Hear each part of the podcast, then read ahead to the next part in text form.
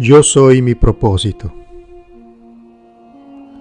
Tener todo resuelto para cuando acabe mi existencia será el mejor de los resultados posibles.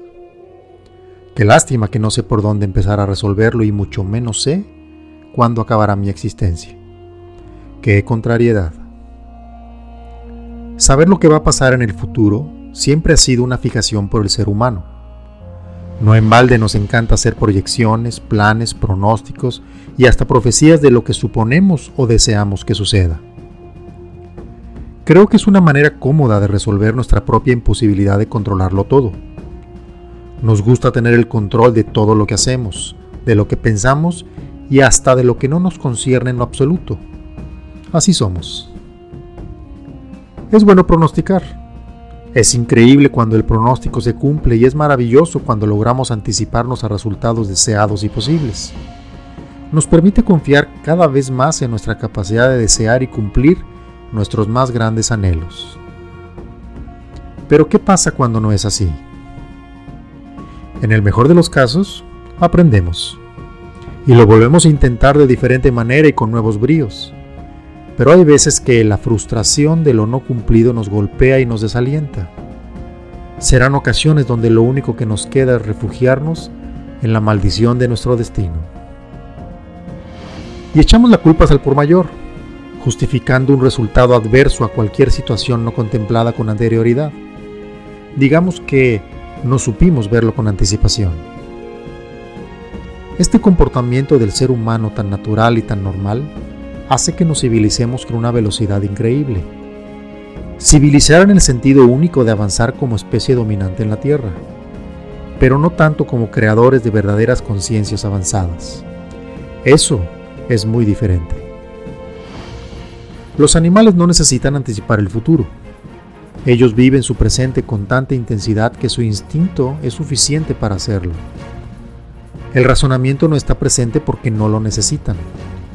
Y si se pudiera hablar de felicidad de los animales, me atrevería a decir que sí, son felices. O por lo menos cumplen su propósito al 100% durante toda su existencia. El ser humano es totalmente diferente. Todo lo complicamos. Nos aterra el simple hecho de solo existir, de pasar por esta vida sin un propósito definido, claro, conciso, elaborado, firme, alentador, motivador, extremadamente extenuante. Hablar de complicar las cosas no quiere decir que esté mal. Quizás se siente un poco difícil de lograr por la cantidad de posibilidades que implica el cumplir nuestros deseos. Pero al final de cuentas, así seguiremos avanzando, lento en ocasiones, rápido en otras y seguramente inciertas en la mayoría.